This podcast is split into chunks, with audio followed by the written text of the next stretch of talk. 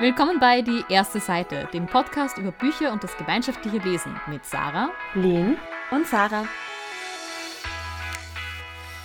In dieser Folge reden wir über Hörbücher und über Band 1 der Murderbot Diaries All Systems Red von Martha Wells, auf Deutsch Tagebuch eines Killerbots.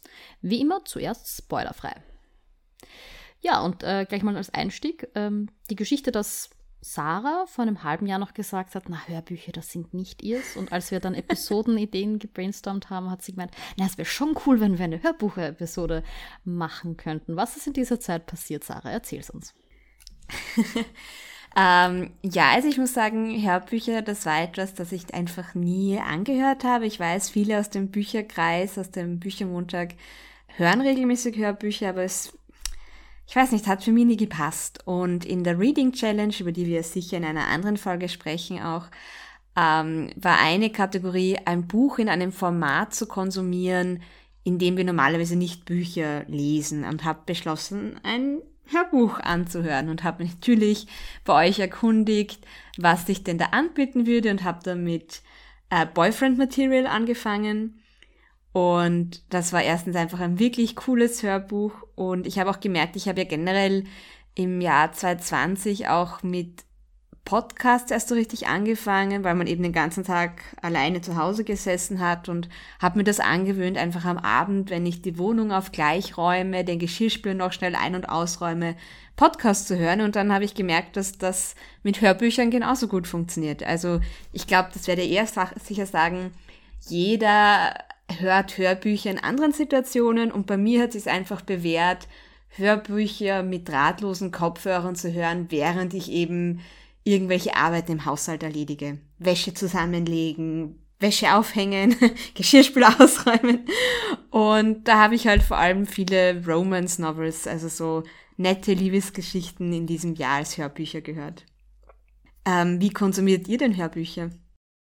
Ich habe eigentlich immer schon Hörbücher oder Hörspiele gehört, also von Kind weg. Ich weiß nicht, ich hatte da Benjamin Blümchen, war bei mir hoch im Kurs. Ich weiß, viele in meiner Altersklasse haben ähm, Bibi Blocksberg gehört oder Hani und Nanni, glaube ich, gab es auch einige, ähm, eine Reihe von Kassetten. Aber ich habe auch Märchenkassetten gehört, also weil Benjamin Blümchen und Bibi Blocksberg sind eigentlich Hörspiele. Ähm, die, ich habe aber auch Märchenhörbücher gehört und meine Mama hat mir fleißig vorgelesen, ich glaube, bis ich in die Schule gekommen bin und selbst lesen konnte. Ähm, und dann hat sie meiner Schwester am Abend immer vorgelesen, meiner Jüngeren. Das heißt, ich habe immer über Hören Geschichten konsumiert und habe das dann sporadisch auch in meiner Jugend gemacht, immer wieder mal. Vor allem jetzt, wo ich meine Hörbücher am Handy haben kann und das irgendwie kein eigenes Gerät mehr dafür brauche, äh, mache ich das sehr intensiv und ungefähr ein Drittel bis zur Hälfte der Bücher, die ich lese, konsumiere ich über Hörbücher. Äh, also ich gehöre definitiv zur Fraktion Bibi Blocksberg. und habe das auch als Kind schon immer sehr gerne mögen und habe die Mama immer, wie sage ich das jetzt nett, überredet, dass sie mir Bücher vorliest, auch wenn sie gemeint hat, ich bin schon viel zu alt dafür, ich kann ja schon selber lesen, warum soll sie mir das jetzt vorlesen? Ja, weil ich das gern hören möchte. Also ich bin auch ein ganz großer Fan davon und ich habe in meiner Jugend noch ganz viel Zeit damit verbracht, Hörbücher auf meinen Computer zu spielen, damit ich sie dann auf meinen iPod spielen kann, äh, damit ich die auch so digitalisiert habe und immer hören kann, ähm, was jetzt am Handy natürlich viel, viel einfacher ist. ich habe vor zwei, drei Jahren angefangen, dass ich ganz äh, viel Hörbücher höre vor dem Einschlafen, weil da gibt es eine ganz coole Funktion mit einer Zeitschaltuhr, dass sich das einfach nach einer halben Stunde abdreht. Ich schalte das an, schlaf nach fünf Minuten meistens. und das läuft halt noch eine halbe Stunde und in der Früh weiß ich nichts mehr von dem, was ich gehört habe und weiß, ich muss nur eine halbe Stunde zurückspringen und kann einfach weiterhören, äh, was super angenehm ist. Und ja, ich höre es auch immer, wenn ich unterwegs bin. Ich habe immer Kopfhörer im Ohr, egal ob jetzt Musik oder Podcast höre oder eben Hörbücher höre. Und ganz viel während Kochen und äh, Putzen, weil irgendwie muss man sich diese Zeit schöner machen. Ich finde, es eignet sich auch, wenn man was mh, mm, Kreatives nebenbei macht, im Sinne von was zeichnen. Ich bin jetzt nicht die große Zeichnerin, aber ähm, ich gehe ganz gern Keramik bemalen und das ist oft so ein bisschen eine, also hat man halt einen Moment, wo man oder ein bisschen Zeit, wo man sich, wo man sich überlegt, was man machen möchte. Und dann zeichnet man ein paar Stunden vielleicht, je nachdem, wie geschickt man ist und was für ein Projekt man sich ausgesucht hat. Und da habe ich auch schon Hörbücher einfach laufen lassen und quasi ein halbes Hörbuch durchgehört an dem Nachmittag. Ähm, oder wenn ja, ähm, so ein bisschen häkeln, stricken, sticken, was auch immer. Das einzige Problem ist, wenn man sich dann kurz aufs Muster konzentrieren muss oder die Anleitung lesen muss, dann kann es sein, dass man im Hörbuch passieren muss, weil das die Konzentration erfordert.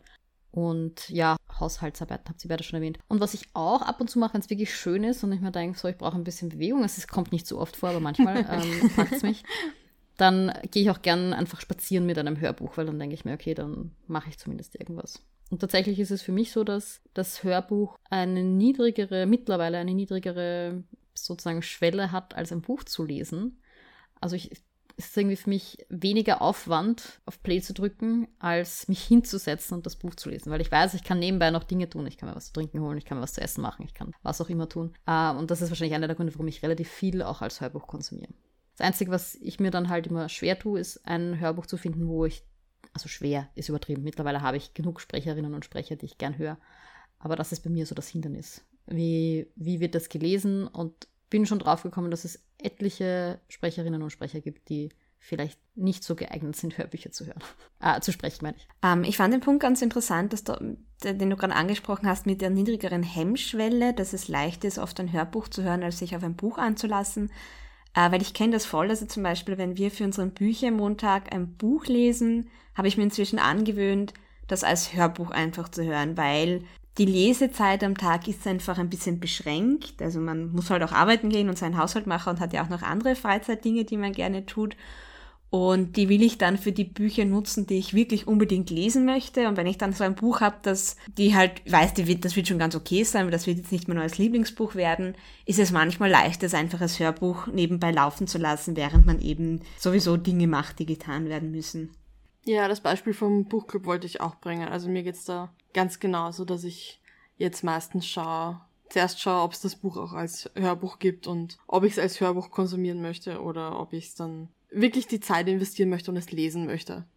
Ja, vor allem ich habe da auch schon zum Beispiel, wenn wir jetzt, wenn es für okay ist, wir gleich zu den Hörbücher-Highlights übergehen. Mhm. Ähm, und zwar, wenn wir schon beim Büchermontag sind, ich muss auch sagen, zum Beispiel den falschen Preußen, den wir eben vor einigen Monaten für den Büchermontag hatten, da war ich so froh, dass ich das als Hörbuch gehört habe, weil das war einfach so lustig gelesen und wo einfach auch so diese bayerischen Dialektwörter oder auch so diese Spitznamen wie der Spotzel einfach rauskam und das hat einfach dem Buch wirklich viel gegeben. Oder ich fand auch Boyfriend Material, es war einfach, zumindest in der englischen Ausgabe, ich weiß nicht, wie es Deutschen ist, aber die war einfach so toll gelesen und da hat sich der Leser das, äh, der, der, wie heißen die?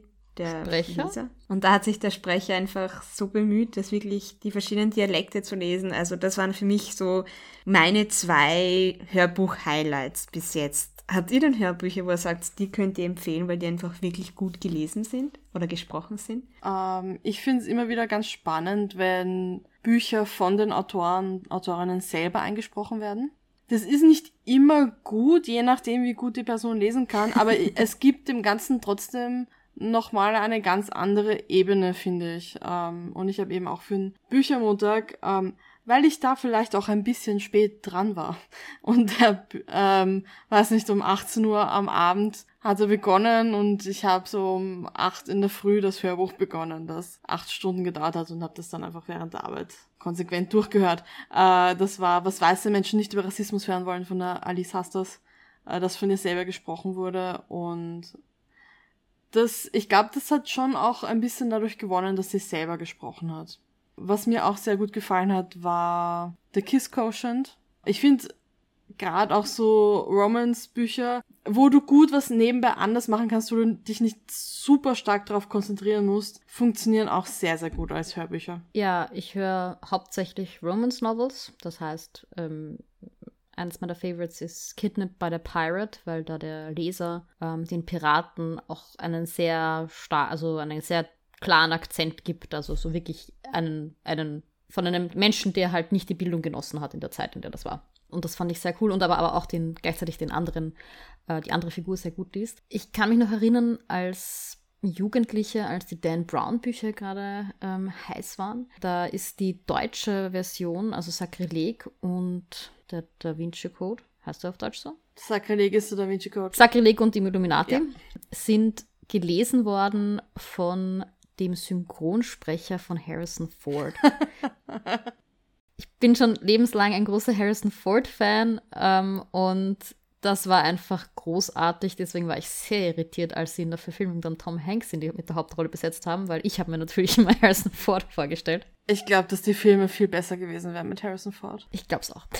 Aber ja, das ist also, ich weiß auch, dass der Synchronsprecher von Johnny Depp mal ein Wolfgang Hohl beim Buch gelesen hat. Ich kann mich jetzt nicht erinnern, welches das war, aber da habe ich auch schon was gehört. Also gerade, ähm, wenn man so diese deutschen Synchronsprecher im Ohr hat oder auch Synchronsprecherinnen, ähm, finde ich das ganz spannend, wenn man dann da Bücher hat, die sie vorlesen. Ja, und ähm, als die, eines der ersten Hörbücher, das ich mir als ähm, Jugendliche schon auf Englisch angehört habe, waren die Artemis Fowl Bücher von Owen Colfer. Das wird von einem irischen Schauspieler, glaube ich, gesprochen. Und auch der hat mir wahnsinnig gut gefallen, weil er die Stimmen so gut gemacht hat.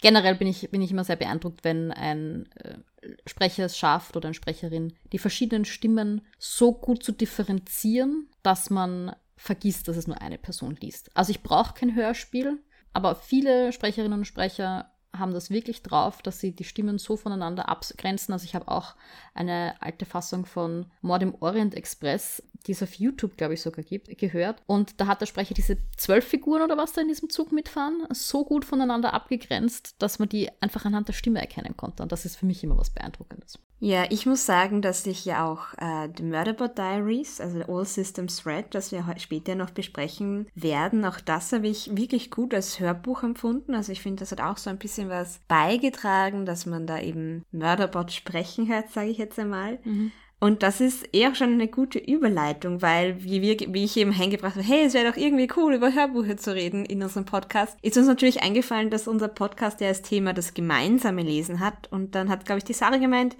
lasst uns doch einfach gemeinsam ein Hörbuch hören. Probieren wir das doch einfach aus. Und das haben wir eben gemacht mit eben All Systems Red. Also wir haben es auf Englisch gehört, den ersten Teil des Tagebuch eines Killerbots. Und wir haben uns halt getroffen, zusammengesetzt und jeder hat halt etwas mitgenommen, um das man nebenbei machen kann. Also ich habe zum Beispiel endlich mein Fotobuch vom letzten Jahr fertig gestaltet, während ich das angehört habe. Das ist sich ziemlich genau ausgegangen, dass ich dann in Auftrag gegeben habe, äh, als gerade der letzte Satz vom Buch kam. Vielleicht wollt ihr auch kurz sagen, was ihr gemacht habt nebenbei? Uh, ja, ich habe ein Kreuzstichprojekt mitgenommen, an dem ich ungefähr die Hälfte der Zeit gearbeitet habe und danach war es für mich ein bisschen anstrengend. Ich, da muss man halt viel zählen immer. Und dieses Zählen und dann mitkriegen, wo ist jetzt welche Farbe und wo muss ich jetzt genau hin miteinander. Und dann noch zuhören zum Buch, das war mir dann ein bisschen zu viel. Und dann, nachdem ich hinten irgendwo einen Knoten reinbekommen habe, den ich nicht mehr aufbekommen habe, war ich frustriert und habe Candy Crush gespielt. Und das ging hervorragend. Ich hatte was zum Häkeln mit, ein Stück, von dem ich, wo ich sehr lange rein häkel und hauptsächlich Stäbchen in irgendwelchen Varianten. Und das ist, da muss man nicht viel zählen und man muss sich nicht wahnsinnig stark konzentrieren. Also ich muss dann immer nur checken, ob ich jede Reihe jetzt richtig gemacht habe, aber das ging voll gut. Und ich habe auch, ich habe auch schon Stunden bei Hörbücher hören mit ähm, sehr leichten Sudokus oder sonstigen Apps am Handy ähm, verbracht, wo, wo man quasi ein bisschen beschäftigt ist mit den Händen, weil sonst habe ich irgendwie das Gefühl, ich weiß nicht, was ich tun soll. Dann bin ich ein bisschen unruhig. Also das eignet sich auch total. Und ich habe eben, ich habe Murderbot tatsächlich schon vorher gelesen gehabt, also gehört, das Hörbuch, und habe das vorgeschlagen, weil ich wusste, dass es nur drei Stunden dauert. Ähm, ist es eben eine Novella, der erste Band. Also auf Englisch, im Deutschen sind sie, sind die ersten vier kurz Romane als ein Band veröffentlicht worden. Aber im Englischen sind es eben vier kurze Teile und entsprechend sind auch die Hörbücher vier kurze Teile. Und da habe ich mir gedacht, das würde sich ganz gut eignen, weil es eigentlich wie ein langer Abendfilm ist. Also wie wenn man jetzt, keine Ahnung, Herr der Ringe oder irgend sowas schaut. Avengers Endgame ist, glaube ich, die gleiche ja. Länge. Ja, so ungefähr, ja. Ja. Und wie, was ist jetzt so euer Resümee daraus? Würdet ihr sagen, man kann gemeinsam Hörbücher hören? Würdet ihr das empfehlen? Könnt ihr euch das vorstellen, öfter zu machen? Äh, ich glaube, es ist vielleicht hm, unpraktisch bei Büchern, die länger dauern, aber gerade bei sowas, einer Novelle, die nur drei Stunden oder so dauert, war das ideal. Dann haben wir nach jeder, jedem Kapitel kurz Pause gemacht, haben kurz besprochen, äh, was war, was wir gut gefunden haben. Nochmal ein kurzes Verständnis, dass alle, ich, verstanden haben, was eigentlich passiert ist. ähm, ja, also für, mit einer Novelle funktioniert das hervorragend, finde ich. Ja. Ich würde auch sagen, wenn es, ich meine, wenn es sehr distinkte Teile hat, man kann sich ja, manche Leute treffen sich ja auch zum Serien schauen und schauen sich dann in Blöcken halt äh, irgendwelche Staffeln an. Könnte man natürlich dann auch bei einem längeren Buch machen. Aber ich glaube auch, dass eben so ein Sweet Spot ist, kurze ähm, Bücher. Ich wüsste aber jetzt nicht, also ich fand es ich fand's total nett, aber ich weiß nicht, ob ich das ist, was ich jetzt aktiv vorschlagen würde. Während Buddy Reading ja wirklich was ist, was ich super toll finde, wüsste ich jetzt, also vielleicht, wenn der siebte Teil von Murderbot dann rauskommt und ihr dann soweit seid, also das schon aufgeholt habt bis dahin, wovon ich ausgehe. ähm, und wir dann sagen, hey, wir machen das so, als irgendwie alle, die jetzt Murderbot gelesen haben, ähm, wir hauen uns da sozusagen einen Abend zusammen, machen es uns voll gemütlich und hören dann alle gemeinsam den siebten Teil von Murderbot und alle sind aufgeregt. das könnte ich mir ganz gut vorstellen. Ansonsten wüsste ich einfach nicht, was ich vorschlagen sollte. Ja, und vor allem, wir haben eh vorher darüber geredet, jeder hat so seine Routinen, dass man Hörbücher hört. Ich glaube, niemand sitzt einfach nur da und hört nur zu, äh, weil auch wir Menschen, also wir Menschen eher besser zum Beispiel auch lernen oder generell aufpassen, Dinge aufnehmen können, wenn die Information auf verschiedenen Kanälen kommt. Und wenn wir nur hören, fehlt uns etwas. Deshalb müssen wir meistens irgendwas nebenbei machen. Und da muss das halt schon gut zusammenpassen. Also ich habe auch gemerkt, es war nett, euch da zu haben und so, aber wenn ich mich schon drei Stunden lang mit meinen Freundinnen treffe, dann würde ich auch eher etwas anderes machen. Außer es ist eben so ein, wie du richtig sagst, so ein richtiges Event, wie eben, boah, der siebte Teil vom Murderbot und äh, ich dann genug Zeit habe, um groß aufzukochen und euch ordentlich zu catern. dann vielleicht ja für sowas, aber ja, meine, was ich schon mal gemacht habe, war Artemis Fowl, by the way, habe ich schon mal erwähnt. Mhm. Ähm, das Hörbuch mit meinem Freund auf dem Weg in den Urlaub. Also wir sind fünf Stunden nach Deutschland gefahren und haben einfach das Hörbuch laufen gehabt. Und sowas kann ich mir gut vorstellen. Also auch wenn ich mit euch jetzt ähm, einen Roadtrip machen würde. Ja, Roadtrip irgendwo hin. um, und dann ist man eh die ganze Zeit zusammen und vielleicht ist am Anfang sozusagen noch die Stimmung gut genug, dass man eh die ganze Zeit plauscht, aber wenn dann vielleicht die Stimmung abflacht, dass man dann irgendein Hörbuch reinlegt und sagt, hey, das ist jetzt unser Urlaubshörbuch oder so, das könnte ich mir vorstellen. Dann würde ich jetzt sagen, wir widmen uns jetzt der ersten Seite von dem Tagebuch eines Killerbots aus Systems Red und ich würde den Anfang von dem einfach mal kurz vorlesen und dann können wir ja drüber reden. Nach dem Hacken meines Chefmoduls hätte ich glatzen Massenmörder werden können. Aber dann war mir klar geworden, dass ich auf dem kombinierten Feed der Entertainment-Kanäle zugreifen konnte, der über Firmensatellit reinkam. Seitdem waren gut 35.000 Stunden mit eher wenig Mordtaten vergangen, aber wahrscheinlich auch, keine Ahnung, knapp 35.000 Stunden konsumierter Kinofilme, Serien, Bücher, Theaterstücke und Musik. Als gefühllose Mordmaschine taugt ich definitiv nicht. Die deutsche Übersetzung, nur ganz kurz zum Einwerfen, ist von Frank Böhmert geschrieben worden. Mhm, genau. Wie habt ihr die erste Seite empfunden, weil ich fand, äh, gerade so der Anfang liest sich ein bisschen trockener vielleicht, als der Rest des Buches dann eigentlich ist. Findest du? Also ich finde das einen, einen, sehr gelungenen Anfang und auch, äh, wir werden eh nachreden, der auch so ein bisschen mehr aussagt, was erwartet mich da jetzt. Weil wenn ich nur den Klappentext mir anschaue oder mir von jemandem die Prämisse erzählen würde, da habe ich persönlich ein ganz anderes Buch erwartet, als wenn man eben beginnt und eben gleich aus Mörderbots Sicht eben, ja, diese erste Seite zu hören bekommt. Ich finde auch eben dieses, also ich bin ja auch lange Zeit ähm, ein Serienjunkie gewesen, habe ganz, ganz, ganz viel Serien konsumiert. Mittlerweile höre ich eher Hörbücher. Ähm, aber das hat mich einfach total abgeholt. Ich finde, das war, war, ganz, war ganz spannend. Aber was ich schon sagen muss, dass ich mir beim ersten Mal schon viele Dinge ein bisschen zusammenreimen musste, weil die es ist jetzt kein wahnsinnig komplexer Handlungsstrang und ich glaube auch die Welt ist nicht wahnsinnig komplex, aber es wird nicht viel erklärt. Also was dieses Chef-Modul ist oder das Governor-Module, das muss man irgendwie so ein bisschen mitkriegen. Das heißt, man wird nicht sehr an der Hand gehalten, ähm, was manche Leute vielleicht sehr mögen, aber gerade wenn man nicht viel Sci-Fi hat, ist das vielleicht auch ein bisschen eine Einstiegshürde, damit zu kommen, was jetzt passiert und gewisse Dinge einfach mal abzuwarten, bis sie irgendwann klar werden. Ich glaube, da muss man sich in einer Novelle auch einfach bisschen drauf einlassen, dass es da keinen großen Platz für Worldbuilding gibt, sondern da steht hauptsächlich der Charakter vom Murderbot im Vordergrund und dann ein bisschen der Plot. Ja, Da sind wir jetzt vielleicht auch eher schon bei dieser Frage, wem würdet ihr denn das Buch empfehlen? Mm, ich würde sagen, Leuten, die gerne Science Fiction lesen, aber es auch sehr gerne kurzweilig haben, also die jetzt keine, keine Zeit oder keine Lust auf irgendeinen so riesigen Space Opera Wälzer haben. Ich glaube auch Leuten, die trockenen Humor schätzen können, weil das kommt schon noch immer wieder durch und es ist trotzdem irgendwie, also es ist sehr trocken. Der Mörderbot ist sehr trocken in seiner Art, aber trotzdem irgendwie gefühlvoll. Du, du empfindest die ganze Zeit mit ihm mit. Vielleicht empfindest du auch mehr als er die ganze Zeit. Ich hätte da jetzt sogar widersprochen, also nicht wie der Mörderbot empfindet, sondern mhm. ich würde das auch Sci-Fi-Anfängern empfehlen, weil die Prämisse zwar Science Fiction ist, aber man hat ein sehr menschliches Gefühl dabei. Also es geht nicht viel um Technik im Endeffekt. Also es ist ein sehr, es ist ein Action-Plot ein bisschen mit einem sehr lustigen Erzähler. Voll, weil ich glaube auch, also Menschen, die glauben, dass da jetzt so ein großes Sci-Fi-Werk kommt, sind wahrscheinlich eher enttäuscht und das habe ich auch bei den Ein- und Zwei-Sterne-Bewertungen auf Goodreads wieder gesehen. Also da ist halt nicht so dieses, dieses High-Sci-Fi im Vordergrund, sondern eben es ist erst tatsächlich eher eine Geschichte, eine sehr persönliche Geschichte auch irgendwie. Ich muss auch sagen, ich würde es auch vor allem Menschen empfehlen, die Unterhaltungsliteratur jetzt lesen möchten. Also ich finde, das Buch liest sich wie eine coole Netflix-Serie.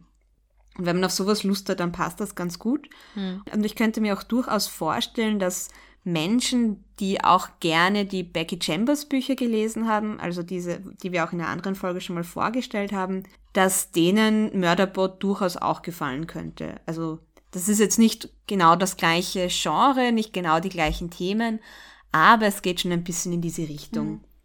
In seinen philosophischen Ansätzen irgendwie, ja. Genau. Ja, und an dieser Stelle würden wir uns jetzt wieder von allen ZuhörerInnen verabschieden, die das Buch noch nicht gelesen oder gehört haben. Äh, falls die die spoilerfreie Empfehlungssection euch angesprochen hat, könnt ihr an einem anderen Zeitpunkt wieder zurückkehren und euch den zweiten Teil von unserem Podcast anhören. Und sonst hören wir uns gerne beim nächsten Mal wieder. So, ähm, ich habe mir jetzt auch wie immer mal als erstes den Klappentext von dem Buch angeschaut, um zu sehen einfach, wie hätte die Rückseite des Buches mich angesprochen und, und gibt das die Geschichte, die dann erzählt wird, tatsächlich wieder. Und was ich ganz interessant finde, weil im Endeffekt werden zwei Dinge am Klappentext von dieser ersten Novelle erwähnt. Und zwar das eine ist, dass es eben diesen Megakonzern gibt, der irgendwie ähm, sehr viel kontrolliert und Mörderbots einsetzt. Und ich muss sagen, das spielt ja in diesem Buch, das kriegt man am Rande mit, aber es spielt eigentlich noch keine große Rolle. Und der zweite Teil vom Klappentext dreht sich dann um die WissenschaftlerInnen auf diesem Planeten und auch die spielen ja im Buch nur eine untergeordnete Rolle, weil ich glaube, wir waren uns einig, dass bis auf die Mensa alle anderen Charaktere auch einen recht faden, also keinen richtigen Eindruck bei uns hinterlassen haben. Die habe ich auch sofort wieder vergessen, als das Hörbuch aus war. Und eigentlich geht's ja die ganze Zeit um Mörderbot und Mörderbot kommt am Klappentext quasi nicht vor. Und es ist ja auch alles aus seiner Sicht erzählt. Und wenn man den Klappentext liest, macht das den Eindruck, als wäre das eben aus der Sicht der Wissenschaftlerin erzählt, was einfach nicht der Fall ist. Oder wie seht ihr das? Ich habe es gar nicht so wahrgenommen, dass es aus Sicht der Wissenschaftler ist, der, der Klappentext, sondern äh, für mich äh, kommt irgendwie mehr raus, als ob die Company eine viel größere Rolle spielen würde, als sie im Endeffekt tatsächlich tut. Ähm, also gar nicht, dass das aus ihrer Sicht wäre, aber einfach, dass ihre Rolle viel größer wäre. Und es liest sich ein bisschen so, als ob der Mörderbot nur ein Roboter wäre, was ja nicht stimmt. Ja, und dass er sich die ganze Zeit ähm, darüber Gedanken macht, was seine Rolle im Universum mhm. ist. Was natürlich schon ein Thema ist, vor allem gegen Ende des Buches, aber es ist jetzt nicht so, dass das, das Mörderbot irgendwie hier große Sinneskrisen in diesem in dieser Novelle hat. Also es ist gar nicht nämlich sehr fast-paced. Ähm, er hat sich mit seiner Rolle engagiert, also so äh, nicht arrangiert, ähm, arrangiert ähm, also er hat halt sein, sein Chefmodul, wie es im Deutschen heißt, ausgeschalten und könnte jetzt theoretisch machen, was er wollte, aber dann würde ja jemand draufkommen, dass er sein Chefmodul ausgeschalten hat und ihn zerstören. Und entsprechend macht er halt seinen Job weiter. Aber währenddessen schaut er viele Serien. Weil das ist, was Murderbot machen möchte. Genau. Und da, da wird im, im Klappentext also ein, ein viel tief, also es ist irgendwie so ein bisschen Action-Comedy und ich finde, das kommt im Klappentext nicht rüber. Ja, was ich auch so lustig fand, weil Sarah, du hast uns ja schon immer von Murderbot erzählt und uns das auch empfohlen und natürlich hast du dich immer bemüht, nichts zu spoilern und ich habe irgendwie immer gedacht, dass ich habe mir da eher so einen Charakter vorgestellt wie der Bordcomputer von Der Anhalte durch die Galaxis bei Hitchhiker's Guide for Galaxy. Also einen lustigen Bordcomputer und Murderbot ist das ja genau nicht. und ich finde, das sehen wir auf der ersten Seite schon ein bisschen und das ist ja auch die Stärke des Buchs, dass wir dann im Laufe der Novelle erst herausfinden, was für eine Art von, von Erschaffung, von Konstrukt, von Person Mörderbot ist.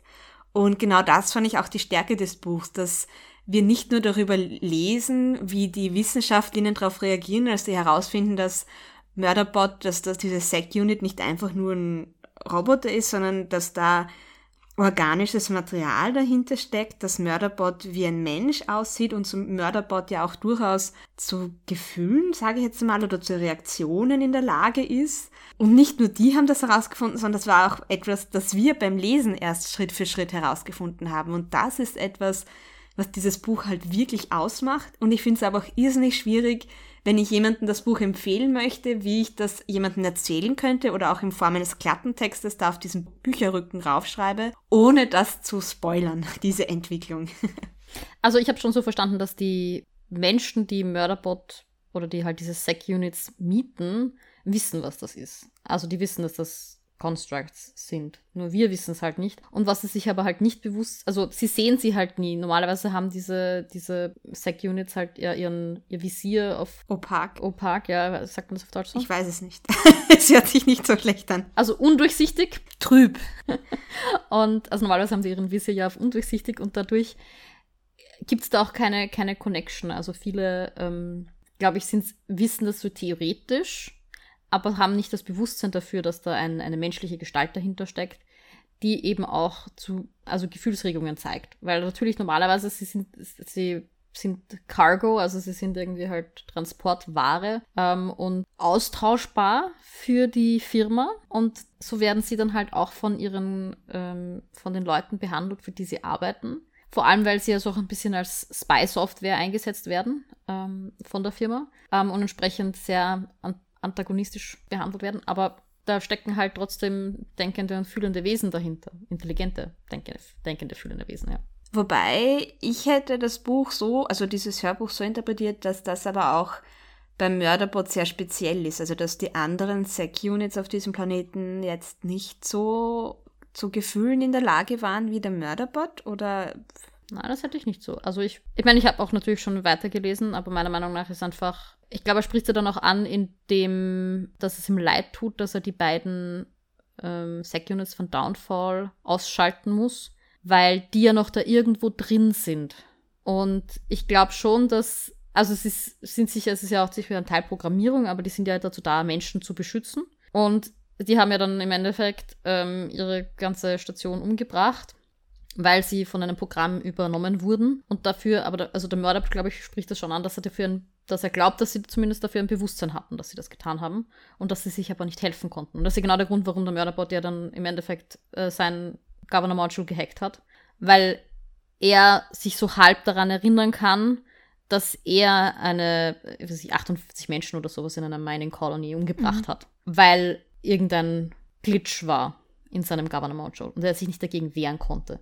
Aber das ist eigentlich gegen seine Natur, weil eigentlich möchte er die Menschen beschützen, auch wenn er immer so tut, als würde er es nicht wollen. Aber ich finde es deswegen auch irgendwie gerade ganz spannend, dass er sich selber den Namen Mörderbot gibt, obwohl er eigentlich die Menschen beschützen möchte und dass er seinem Naturell liegt, als ähm, Leute umzubringen. Ja, vielleicht auch so ein bisschen als Erinnerung daran, was passiert ist. Hatte sich vorher nicht, mehr, weiß nicht, ob das bei dir, schon, ob das bei dir noch vorgekommen ist, äh, hat es, ob er sich vorher anders genannt hat vor diesem Incident? Das weiß ich nicht. Das, keine Ahnung. Okay. Aber so hätte, also ich, ich hätte so interpretiert, dass das halt irgendwie sein Moniker ist, weil er halt tatsächlich etliche Menschenleben vergessen hat. Ja. Ich finde auch die Szene, wo der eine Wissenschaftler, ich glaube, es war ein Wissenschaftler oder war es eine der Wissenschaftlerinnen? Nein, es war der Rafti, oder? Ähm, der so gemeint hat, ah ja, und er nennt sich Murderbot. That's private. ja, ähm, ja, es gibt also einen, einer der Wissenschaftler, der ist ja gegen ihn, Guratin, glaube ich, ist es, der ein Augmented Human ist, also der. Ein Cyborg, ja. Ja, richtig, in Richtung Cyborg geht, genau. Und der dann halt mal in äh, Murderbots Daten herumstirtelt und das war sehr, sehr emotional, weil Murderbot halt wirklich ein sehr, eine sehr private Figur ist. Aus Necessity, also er muss ja verstecken, dass er seinen Governor Mojo gehackt hat. Aber halt, weil er auch nie, also es gibt ja da keine irgendwie Kindheit oder ein Aufwachsen oder irgendwas, sondern das ist ja ein gebautes Ding. Ähm, und er hat halt die Ausbildung genossen, die sie ihm halt eingepflanzt haben, mehr oder minder. Also das, was er halt gekriegt hat, die Module, die kennt er. Und entsprechend hat er nie, glaube ich, gelernt, ähm, so richtig sozial zu interagieren. Und das finde ich ganz spannend. Und dann finde ich es eben ganz spannend, dass da jemand quasi ein bisschen in seine Gedankenwelt hineinschauen kann und das für ihn eigentlich ganz furchtbar ist. Ich fand das äh, eben diese, also in sozialen Interaktionen ganz, ganz schlecht ist. Äh, immer ganz spannend, wenn er gemeint hat, er ist jetzt mit denen in einem Raum. Er könnte sie jetzt anschauen, aber er hackt lieber den äh, Kamerafeed und schaut über die Kamera auf die Menschen, mit denen er gerade spricht. Einfach damit das Ganze nochmal ein Stück unpersönlicher wird zwischen ihnen. Da habe ich tatsächlich beim ersten Mal hören dann diesen Aha-Moment gehabt, als eine der Forscherinnen dann sagt, um, ähm, it's shy. Also er ist schüchtern. Und das war so ein, oh ja, ja, jetzt macht jetzt mehr Sinn. Also dieses Social Anxiety, die ja eigentlich gut beschrieben ist, aber in dem Moment für mich dann ein bisschen so halt benannt wurde und so ein, ah ja, klar, macht, macht Vielleicht Sinn. auch einfach, ja. weil du bei einem, ich sage jetzt mal Roboter, nicht davon ausgegangen bist, dass äh, Social Anxiety ein Thema werden könnte. ja, genau. Ich könnte mir auch gut vorstellen, dass, das, dass viele, die das lesen oder anhören, das damit auch äh, relaten können. Mir fällt leider kein deutsches Wort dazu ein. Ja, ich glaube eben, dass das auch irgendwie das ist, was mich an dem Buch so anspricht, dass er ja etwas anderes ist als ein Mensch. Mhm. Also halb Mensch, halb Maschine, aber eigentlich halt mehr Maschine als Mensch. Und trotzdem so wahnsinnig menschlich gezeichnet wird in diesem Buch. Das ist irgendwie das, was mich fasziniert und was ich auch einen total spannenden Gedanken finde. Dieses, die Menschlichkeit in nichtmenschlichen Dingen. Das hast du voll schön gesagt. Danke. Ja, vor allem, ich fand auch interessant, dass, also ich fand, das war ein guter Schachzug in dieser ersten Novelle, Murderbot eben auf diese Crew an WissenschaftlerInnen treffen zu lassen. Noch dazu, wo wir erfahren, dass die aus einer Gesellschaft kommen, wo die zum Beispiel ohne Waffen funktioniert, die sehr auf der Ermitt also dem, auf dem Vermitteln und Entdecken von Wissen aufbaut und wo zum Beispiel die die Person, die die Chefin ist, die das politische Oberhaupt ist, auch ihrem Job weiterhin nachgeht und auf einer Farm wohnt. Weil da war jetzt, da hat jetzt eine Kohorte auf Murderpot getroffen, die auch in der Lage waren, diese Menschlichkeit in diesem Roboter zu finden und auch wie die dann mhm. angefangen haben, da jetzt anders drauf zu reagieren und wie gehen sie mit ihm um und auch dann Mörderbot, der auf einmal von einem Moment auf dem anderen wie ein Mensch behandelt wird und das er überhaupt nicht kennt, weil er bis jetzt ja auch wirklich nur so ein technisches Ding, also ein, keine Ahnung, wie ein Bleistiftspitzer oder ein Mixer, keine Ahnung, benutzt, keine Ahnung, ein Bleistiftspitzer anfällt, das erste technisches Gerät. Ich habe nicht mal einen. Aber egal. Ähm, also wie er dann auch darauf reagiert, plötzlich wie ein Mensch behandelt zu werden. Und ich finde, das ist das, um was es mir in dem Buch auch geht. Weil ja, es gibt dann irgendwie einen, einen Plot und ein Abenteuer, das ist stellenweise auch ganz spannend, stellenweise geht es ein bisschen schnell dann. Aber das ist eigentlich die Story, die aus meiner Sicht erzählt wird. Ja. Und es waren auch die Stellen, also es gab dann schon am Anfang, wo man, wo es eben dieses Mystery irgendwie aufmachen und dann äh, sie auf der, zu dieser anderen Station hinfliegen. Da war es für mich schon sehr suspenseful. Aber sonst in dem Buch war für mich die Stellen, auf die ich, die ich gewartet habe, waren die Stellen, wo er mit der Crew interagiert oder interagieren muss. Das waren die spannenden Stellen. Ja, das stimmt. Also ich bin auch froh, dass er diese, diese Crew äh, gefunden hat. Ich fand die alle super nett, auch wenn bis auf die Mensa und ähm, Augmented Human alle nicht so rausgestochen sind, aber sie waren irgendwie trotzdem in Verbindung mit Murderbot ziemlich cool. Deswegen, ich hätte mir schon irgendwie gewünscht, dass die auch in den nächsten Büchern vorkommen, aber da er ja am Ende dann irgendwie auf so ein Schiff steigt, äh, das er mit Serien bestechen konnte, habe ich nicht viel Hoffnung, dass die noch weiter vorkommen werden. Wir werden sehen. Ich erwarte es aber irgendwie gerade nicht. Ja, und ähm, ein Ding, das mir noch gut gefällt, ist, dass Murderbot ein bisschen so Superheldenkräfte hat, weil er ist halt kein Mensch und entsprechend hat er halt in seinen Armen Schusswaffen eingebaut und abgesehen davon noch eine Schusswaffe mit, weil das reicht natürlich nicht. Er ist extrem schnell, er ist extrem stark und er ist ja nicht unverwundbar. Es gibt schon Stellen, die man treffen kann, wo er dann sozusagen permanent ausgeschaltet ist, aber gleich am Anfang, ja, da wird er irgendwie was, 30 Prozent seiner Körpermasse von dem Viech abgerissen und ja, er muss halt zu, sich in diese Reparaturkammer setzen für eine Nacht. Aber ansonsten ist er wieder einsatzbereit. Und er hat natürlich schon Schwachstellen, weil sie versuchen ja dann auch, ähm, also die Gegner versuchen ja dann auch ihn zu hacken, indem sie ihm wirklich halt einen Datastick in seinen Port hineinschieben. Aber ähm, er hat schon so ein bisschen halt übermenschliche Kräfte, die er dann auch zum Schutz von Menschen einsetzt. Und das hat bei mir irgendwie so ein bisschen Superhero-Vibes ausgelöst. Ja, und ich finde, das macht ähm, das Buch auch so unterhaltsam oder deshalb erinnert es mich auch einfach an eine, als eine gute Fernsehserie, dass du dann immer wieder einfach Stellen hast, die sehr cinematisch sind, also die dir einfach sofort wie in einem Kinofilm vorstellst. Also auch die Szene, wo er sich selbst in den Kopf schießt zum Beispiel, um die anderen vor ihm zu retten oder wo er dann da im Labor liegt und er den Menschen zeigt, dass er sie sofort überwältigen könnte und dass er eigentlich keine Chance gegen hätten, indem er da aufspringt und den einen an der Kehle packt.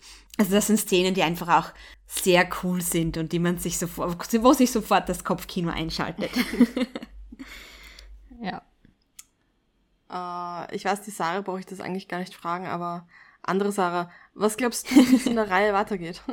Ja, ich bin gespannt. Ähm, also ich könnte mir gut vorstellen, dass er jetzt einfach in jeder Novelle auf andere Personen trifft.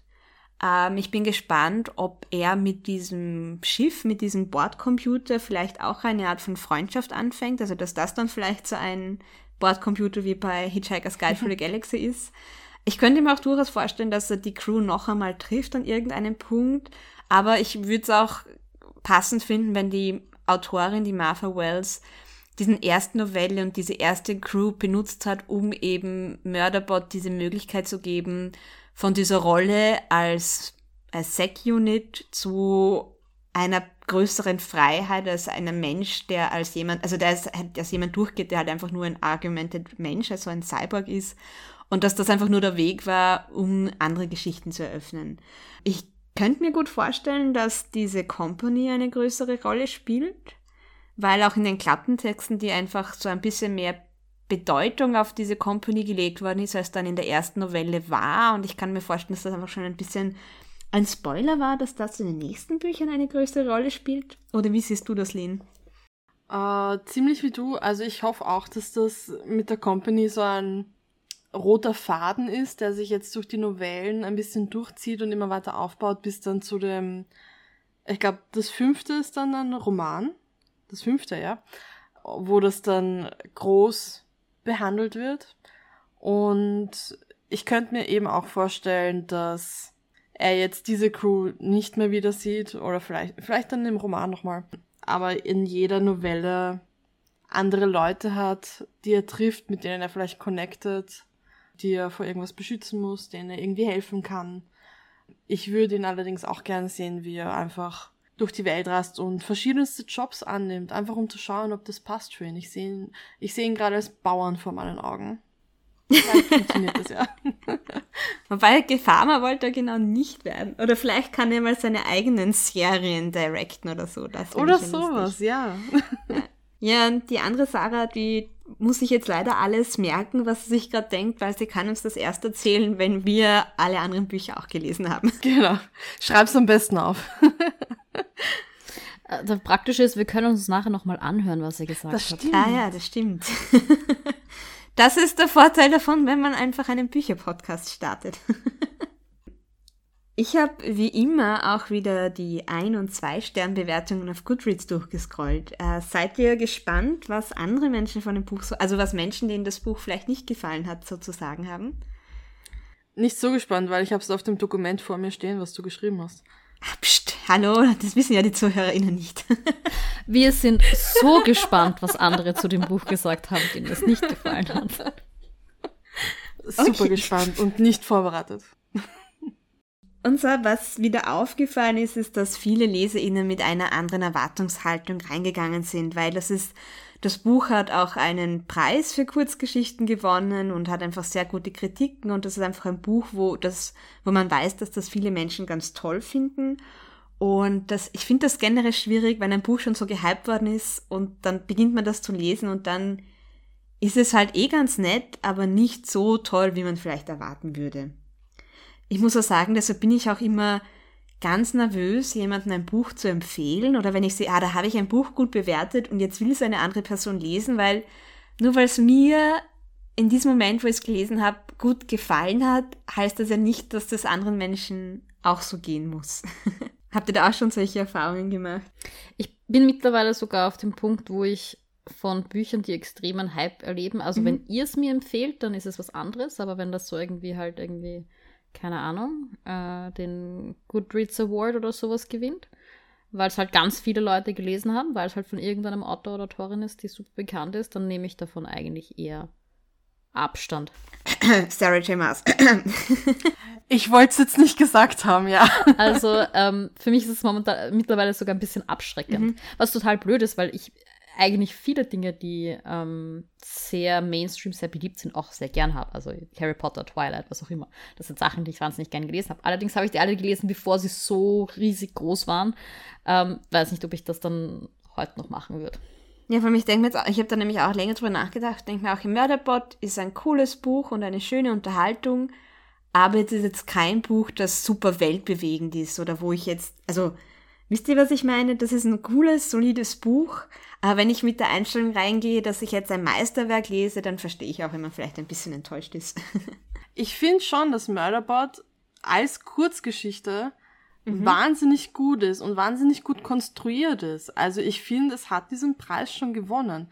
Das Problem ist halt, wenn die Leute mit einer Erwartungshaltung reingehen, dass das, ich weiß nicht, nennen wir irgendein mega geiles Sci-Fi-Buch, das tausend Seiten hat das nächste Dune. Mhm.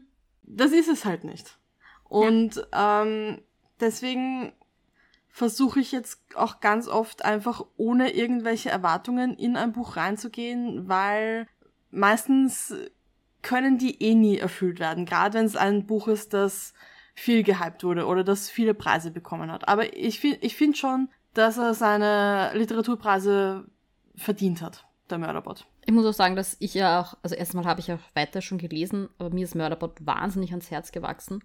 Für mich war es schon so, dass ich nach dem ersten Buch da gesessen bin und mir gedacht habe, boah, das war jetzt so geil. das war jetzt so geil. Das war so, ich habe mit diesem Charakter einfach, der hat mir, habe ich glaube ich eh schon lang und breit erklärt in dieser Episode, der hat mir so gut gefallen. das war so, boah, das war jetzt so richtig, richtig meins. Das ist mein neuer Lieblingscharakter. Und ich finde auch, dass die anderen Teile wirklich gut gemacht sind. Und teilweise sogar noch stärker als der erste Wirklich? Teil, aber ich will jetzt da wieder keine falschen Erwartungshaus. Ja, ein oder zwei gibt es schon, wo ich sagen muss. ähm,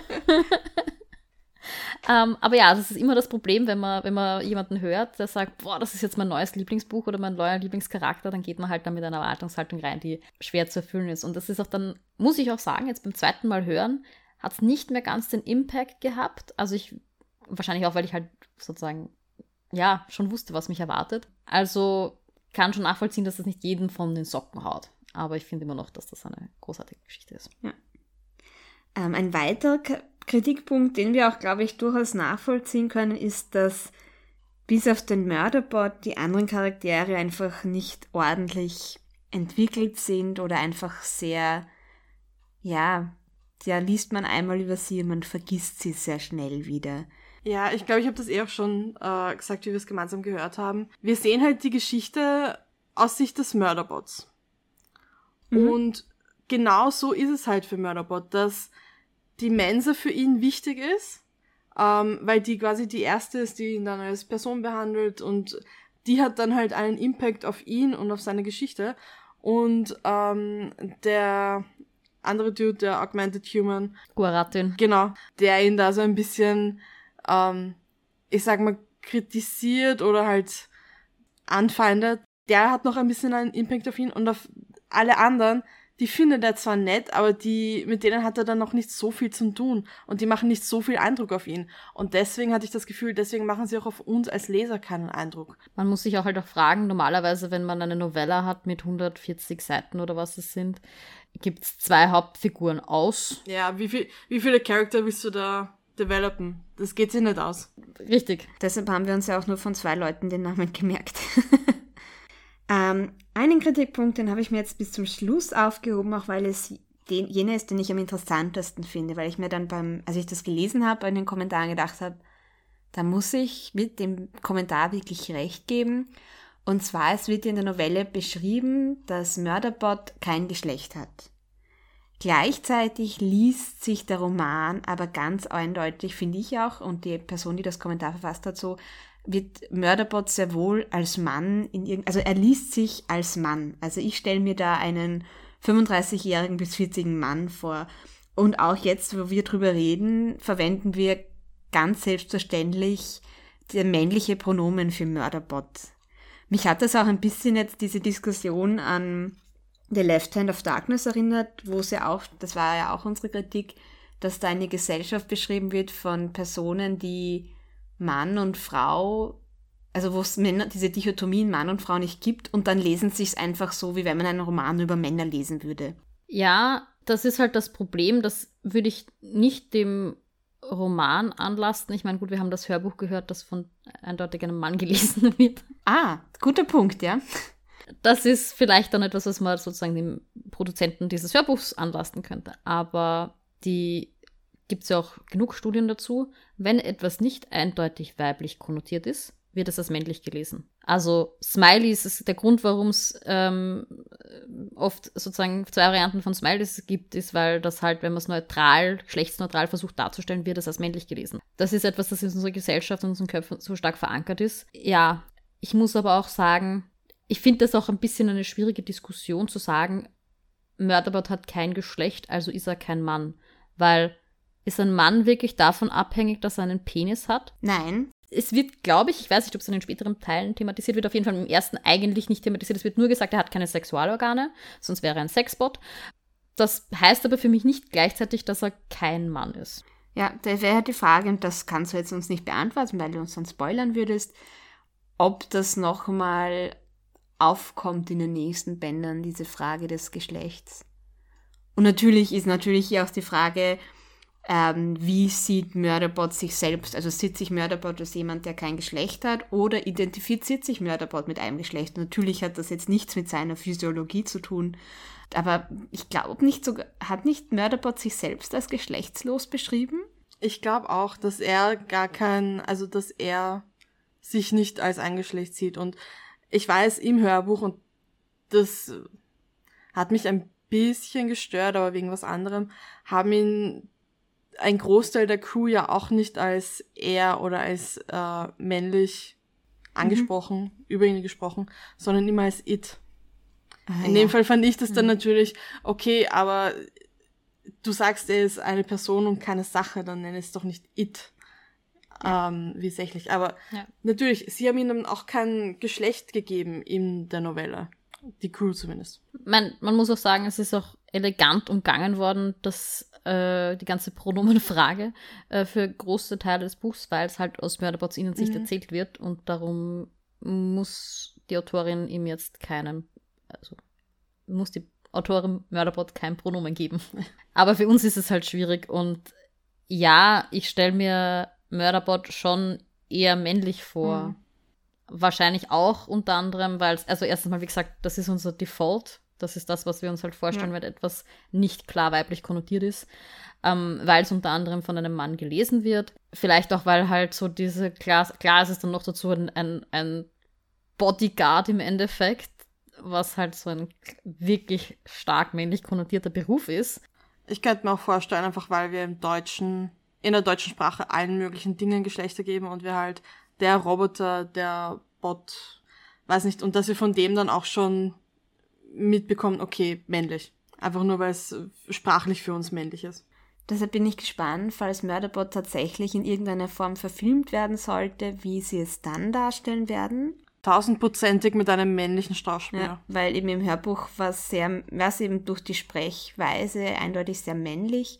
Und vor allem, ich denke mir gerade in Science Fiction, wo man eben, wo, es, wo sie auch eine Welt erfunden hat, wo zum Beispiel Polygamie normalisiert ist und so weiter, wo es andere Lebensformen gibt, gerade da könnte man ja auch mit dem spielen und dann und die LeserInnen auch irgendwie mal wieder auf die Nase drücken, dass sie sich gerade schon wieder einen Mann vorgestellt haben und das Mörderbot mhm. aber jetzt kein, kein klassischer Mann in dem Sinne ist.